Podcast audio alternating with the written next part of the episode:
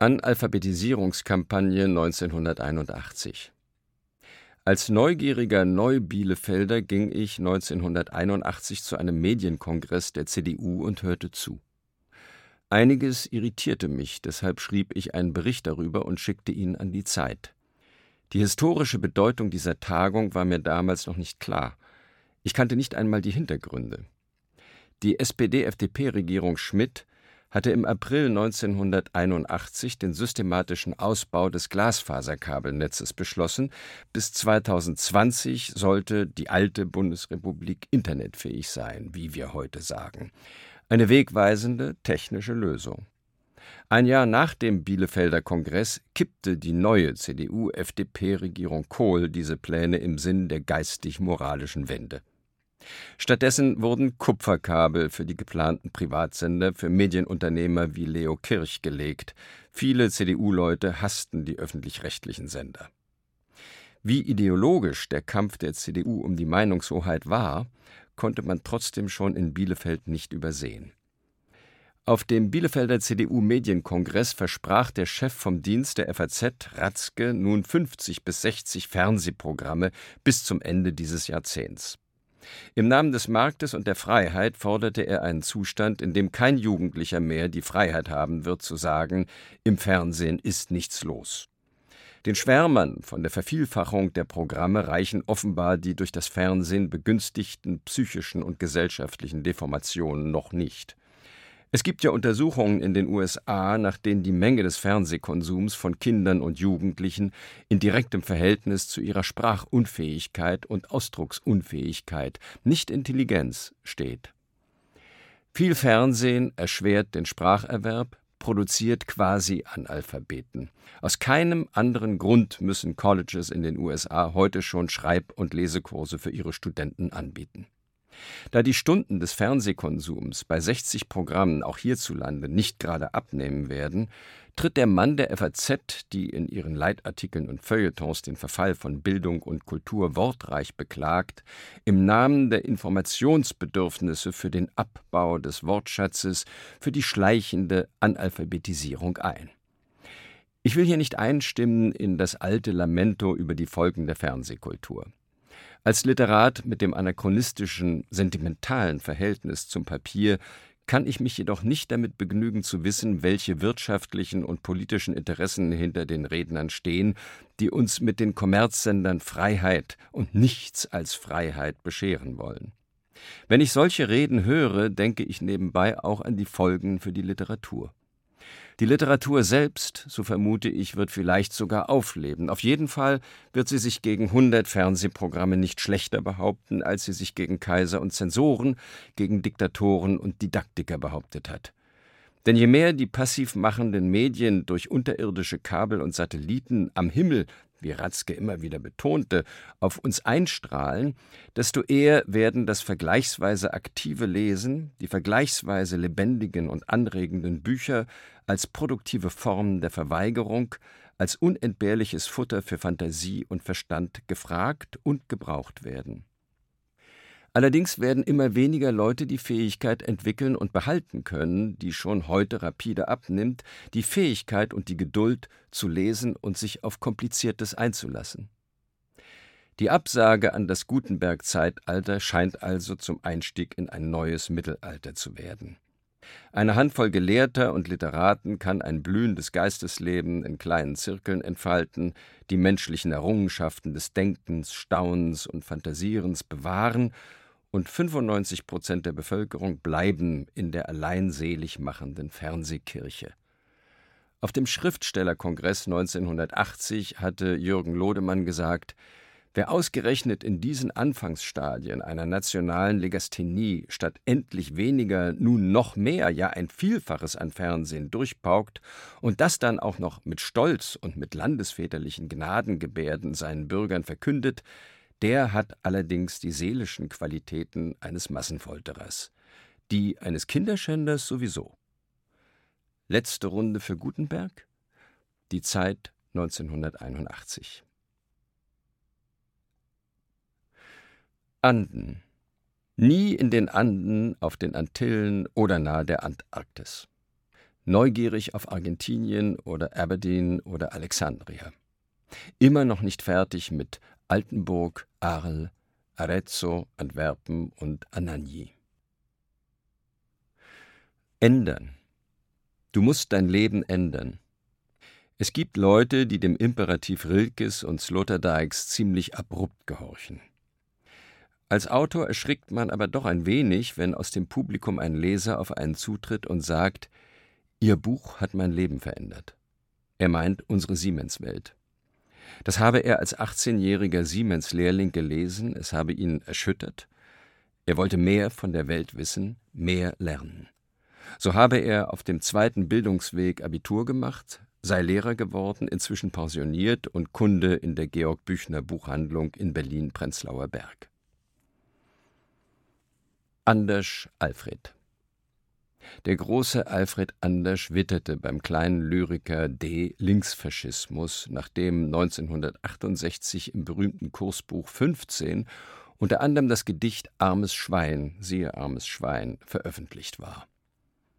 Er reagierte in der Süddeutschen Zeitung empört, fühlte sich an SA-Überfälle erinnert und ging zu seinem alten Freund Enzensberger auf Distanz, weil der das Gedicht überhaupt gedruckt hatte. 1976, als Anders für sein Gedicht Artikel 3, 3 heftig angegriffen wurde, schrieb ich ihm als Lektor für Literatur im Rotbuchverlag und bat um die Genehmigung, sein Gedicht in unserem roten Kalender für Lehrlinge und Schüler nachzudrucken. Sehr freundliche Zustimmung, erst danach war ich so frei, seine bedeutenden Romane zu lesen und zu schätzen. Andersen Hans Christian Roman, ungeschrieben. Hin und wieder glaubte ich, Andersens Märchen von der Prinzessin auf der Erbse wäre ein guter Gegenwartsstoff und dachte an eine bestimmte weibliche Figur. Dann schenkte mir Günter Grass als Dank für die jahrelange Arbeit mit dem Alfred Döblin-Preis seine Radierung einer Prinzessin auf ihren vielen Kissen im Bett, gefertigt im September 2001, kurz nach oder vor dem schrecklichen 11. September. Irgendwann las ich, dass Odo Marquardt das Prinzessin auf der Erbse-Syndrom entdeckt und beschrieben hat, die Fähigkeit des Menschen, unter immer weniger immer mehr zu leiden. Schließlich die intelligente Zuspitzung der Marquardt-Erkenntnis durch Thea Dorn im schrägen Jahr 2020 aggressive Mimosen. Des Märchendichters Bilder sind unerschöpflich. Dagegen kann ein Roman mit erbsengepeinigter Dame heute nur blass oder polemisch werden. Andrea 1 bis 3 Andrea Bohlender, Hauptfigur in Mogadischu Fensterplatz mit der radikal subjektiven, weiblichen, ergiebigsten Perspektive auf das, was man Terror nennt. Andrea Buch, Ärztin und Ehegefährtin des Autorfreundes H.C. Buch, siehe Artmann, siehe Arsch, wie sie als Studentin auf den S-Bahnhof Savigniplatz und als ältere Dame auf den S-Bahnhof Bellevue herunterblickt. Andrea Z., erste Fernliebe in der Konfirmandenzeit, als die Schönen des Mädcheninternats Hohenwerder zu den Konfirmandenstunden hinunter ins Dorf Werder in die Schule kommen mussten und ich mir ein Gesicht suchte, um nicht von lauter Glaubensbekenntnissen, Geboten, Bergpredigten und Chorälen eingeschnürt zu werden. Hier war mein Pfarrervater der Lehrer. Ich stand unter seiner Kontrolle. Da gab es nur die Flucht nach innen, zur Fantasie. Die zielte auf das schönste Gesicht der sechs oder sieben schönen Gesichter der feinen Schülerinnen. Nie wagte ich A anzusprechen. Als höchsten Liebesbeweis, ich war dreizehn, dachte ich mir einen Andrea Z-Pokal aus. Jahrzehnte später entdeckte ich, dass auch sie schrieb, falls sie es war, bei Bild.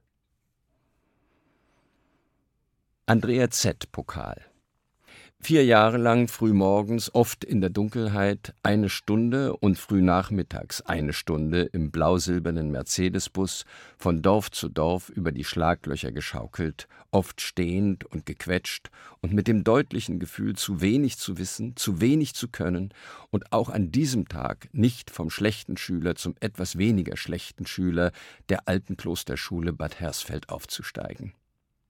Den ganzen Schultag lang war ich, außer in den Pausen, möglichst still geblieben, hatte mich als sprachgehemmter und in allen Fächern schwacher Schüler so unauffällig wie möglich verhalten und nur einmal gemeldet, kurz vor dem Ende der sechsten Stunde, um zu sagen, ich muss jetzt gehen, weil der einzige Nachmittagsbus um Punkt 13 Uhr abfuhr.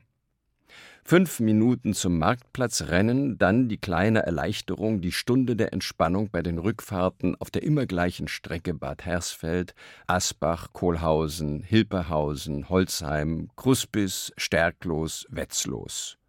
Schletzenroth, Werder. Immer auf der Suche nach Fluchtwegen aus der kindlichen Traurigkeit, über die auch der Wahn, Fußball-Weltmeister zu sein oder die Comics Tarzan, Akim und Mickey Maus, die beneideten Freunden gehörten oder die Bücher zu Hause nur schwer hinwegtrösten konnten, fing ich mit 13 Jahren an, die Straßenbäume zwischen den Dörfern zu zählen und mit den Zahlen statistisch zu spielen. Als das zu öde wurde, zählte ich die in jedem Ort aussteigenden Fahrgäste. An jeder Haltestelle prägte ich mir diese Zahlen ein oder notierte sie heimlich. Und wenn ich zu Hause war, wertete ich sie wie Tore in einem Fußballspiel Dorf gegen Dorf, beispielsweise Holzheim gegen Schletzenroth 4 zu 2. Die Partien waren vorher festgelegt nach einem ordentlichen Spielplan wie in der Fußballkreisklasse. So baute ich aus diesen Spielen der neuen Dörfer eine Tabelle mit Punkt- und Torwertungen. Die größeren Dörfer mit vielen Fahrgästen durften nicht immer gewinnen und wurden deshalb noch einmal unterteilt in Mannschaften der Frauen, der Männer und Schüler, damit einigermaßen Gleichgewicht herrschte und genügend Überraschungen blieben. Bald gab es zwei, bald drei Klassen mit Auf- und Absteigern. A, B und C, außerdem eine Pokalrunde, den Andrea Z-Pokal, so dass ich oft, statt Griechisch oder Englisch oder den großen Katechismus zu pauken, zwei Stunden am Nachmittag damit beschäftigt war, die Ergebnisse einzutragen, für A, B und C-Klasse den neuen Tabellenstand zu ermitteln und die nächste Pokalrunde auszulosen. Mit glühendem Eifer waltete ich auf dem Arbeitsfeld der losschießenden Zahlenfantasien, und an diesem vorderhand sinnlosen Tun lag mir mehr als an den dringend nötigen Anstrengungen, die miserablen Schulleistungen zu verbessern oder für die Konfirmandenstunde zu lernen. Es war beglückend, Herr und Meister über ein ausgeklügeltes, in sich stimmiges und rational funktionierendes System zu sein. Und es befriedigte noch mehr, dass dies alles in süßer Heimlichkeit geschah, sogar vor dem Bruder im gleichen Zimmer, den ich, wenn ich einmal über dem Rechenheft mit den Tabellen der Dorfnamen ertappt wurde, mit der Ausrede fernhielt, das sei eine Statistik immer in der Gefahr, entdeckt und nach dem Zahlenwerk befragt zu werden, auch im Bus, wenn ich so unauffällig wie möglich die Zahlen der Ausgestiegenen notierte, ließ ich doch von diesem Projekt einige Monate lang nicht ab, opferte viel Zeit dafür, baute es mit absurdester Gewissenhaftigkeit aus und freute mich, wenn meine Mannschaft, Werder I, die Schüler von Werder, also auch ich, Meister wurde oder den Andrea Z-Pokal gewann. Gewiss hatte ich Angst, ausgelacht zu werden für die sinnlose Hingabe an diese sinnlosen Spiele, doch solche Angst förderte nur die Spiellust. Die Leidenschaft war gut getarnt. Für die Eltern sah ich aus wie ein fleißiger Schüler am Schreibtisch mit Hausaufgaben beschäftigt. Ich hatte etwas entdeckt, was wichtiger als alles andere war.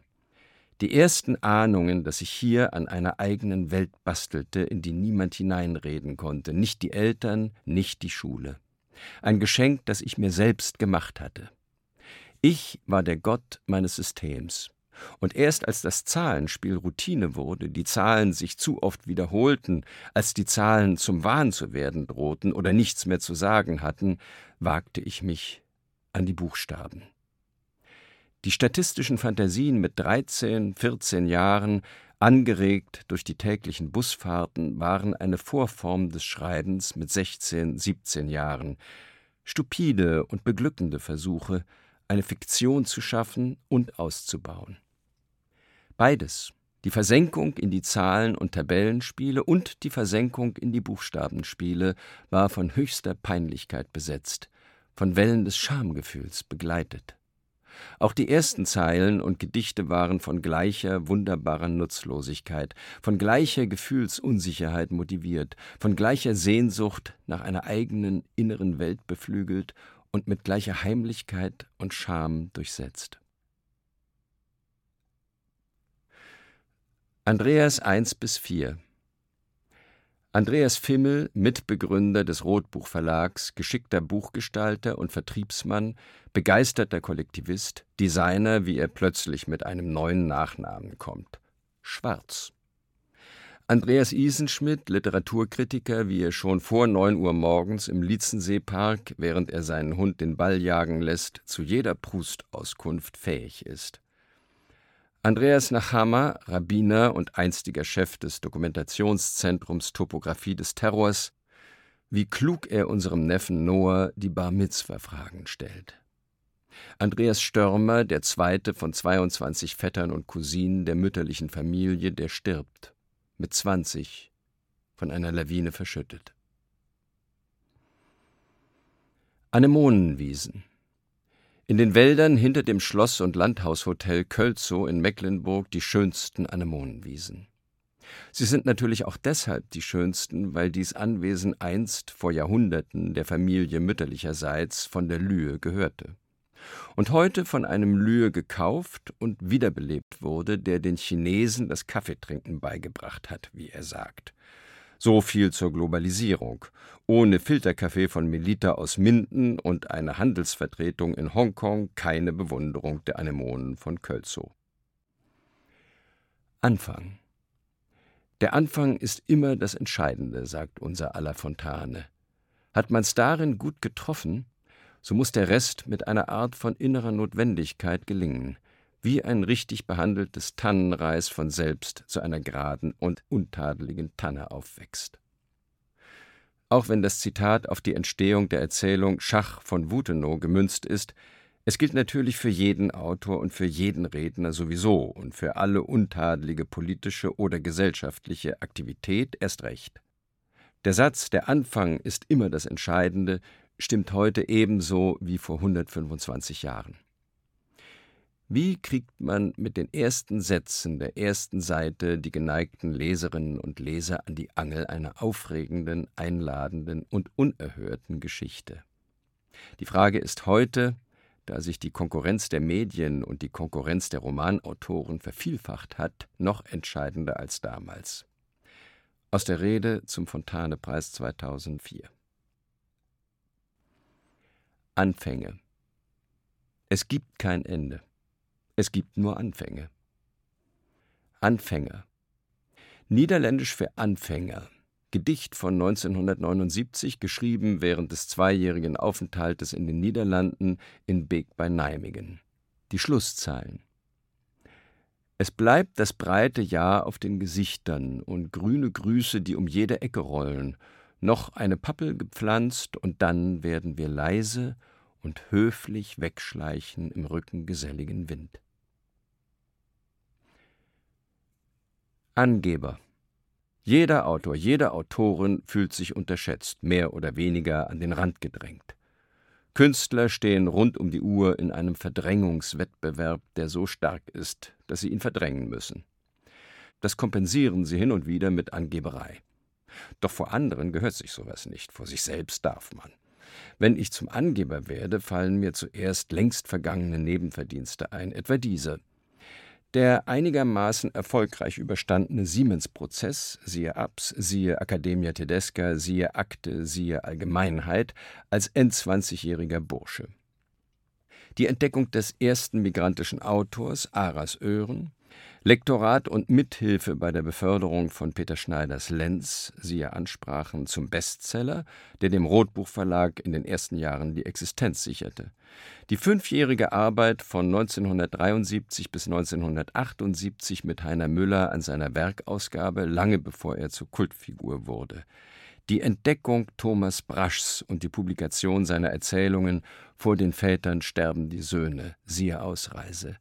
Der Sieg gegen Horten, der wegen der Moritat auf Helmut Hortens Angst und Ende vor Gericht gezogen war, 1982 vor dem Bundesgerichtshof in Karlsruhe. Die erste Vision von Einwandererströmen aus den armen und diktatorischen Ländern nach Deutschland und Europa in Adenauerplatz 1984. Die Entdeckung Hertha Müllers in Rumänien und die mehrseitige Spiegelrezension ihres Erstlings Niederung 1984, Auftakt zu ihrem Ruhm wahrscheinlich als einziger in unseren Literatenkreisen erfolglos versucht zu haben, in Anlehnung an Wilhelm Flusser die Veränderungen des menschlichen Bewusstseins durch die Digitalisierung vorsichtig zu reflektieren und zum Diskussionsthema zu machen beim Europäischen Schriftstellerkongress Ein Traum von Europa im Mai 1988, siehe Apparate. In dem Zeitartikel Der Westen wird wilder im Februar 1990, wenige Monate nach dem Fall der Mauer, mit der These zu schließen, je mehr die Dissidenten des Ostens Erfolg haben, desto wichtiger werden die Dissidenten des Westens. Siehe Aufräumen. Und die Bücher? Ja, wohl doch eine Reihe, drei, vier, fünf, sechs von haltbaren, gut gelungenen Erzählungen und Romanen, in die vergessliche Welt gesetzt zu haben. Angebote Als ich mich der anhaltenden Ehekrise wegen besonders unglücklich fühlte, 1993, kamen fast gleichzeitig drei Rollenangebote. PEN-Präsident zu werden, eine Professur für Vers- und Sprechtechnik an einer Berliner Hochschule, drittens das seltsame Ehrenamt als Vorsitzender der Deutschen Literaturkonferenz alles sofort abgelehnt, vor allem wegen der Maximierung der Belastung für die Familie und der Minimierung der Schreibzeit. Kurz, jede Rolle hätte mich nur noch mehr überfordert. Es war auch zu viel Ironie im Spiel. Der Stotterer als Sprechlehrer, der allzu geduldige Einzelgänger als Leithammel, ehrgeiziger, ungeduldiger Einzelgänger? Nein, nein, nein. Da mochte ich lieber nicht. Besser beim Leisten bleiben und den Sonntag, an dem ich Weltmeister wurde, voranbringen. Angela 1 bis 3 Angela Kraus, die viel lachende, strenge Autorin aus Leipzig. Angela Merkel, zu der nicht mehr viel zu sagen, aber noch viel zu fragen wäre. Nur die eine Frage, kann Angela Merkel eine Romanfigur werden, habe ich mir schon beantwortet mit einem klaren Nein um die Theorie gleich mit dem Roman Wenn die Chinesen Rügen kaufen, dann denkt an mich zu widerlegen. Angela Winkler, wie sie im fast leeren Berliner Ensemble Else Lasker Schüler rezitiert, einen Text über das hektische Berlin, wo alle nach Wundern schreien und nach der Uhr fragen. Wie viel Urkunst ist es? Angelika, jüngste meiner Geschwister, Mathematiklehrerin im Ruhestand, achtfache Großmutter, geboren 1952 nach der Schwester Brigitte 1949 bis 2006 und dem Bruder Eberhard 1945. Siehe Egmort, siehe Antinazis. Angenehme Weiterreise der Abschiedsgruß der DDR-Grenzpolizisten nach kürzeren oder längeren Kontrollen der Papiere und des Autos in den 60er Jahren auch des Gepäcks an den Grenzkontrollstellen der DDR, wo man bei der Fahrt zwischen der Bundesrepublik und dem westlichen Berlin zu halten und sich der geordneten Willkür zu unterwerfen hatte. Angenehme Weiterreise. Zwischen 1963 und 1989 gewiss mehr als hundertmal gehört, im sachlich freundlichen Ton mit sächsischer, thüringischer oder brandenburgischer Färbung, auch dann, wenn die Kontrolle unangenehm schikanös war. Als der Verleger Christoph Links anregte, die 25 Jahre Erfahrung auf den Transitstrecken in einem Essay für den Fotoband Transit West-Berlin Erlebnisse im Zwischenraum 2000 zu verarbeiten, zögerte ich nicht lange. Diese Grenzerfahrungsepoche und Groteske habe ich gern beschrieben. Der Titel konnte nur lauten Angenehme Weiterreise. Angeschnittener Humor. Angeschnittener Humor, sagte Peter Rühmkorff einmal über die Flatterzunge. Eine brauchbare Floskel, die ich gern öfter gehört hätte.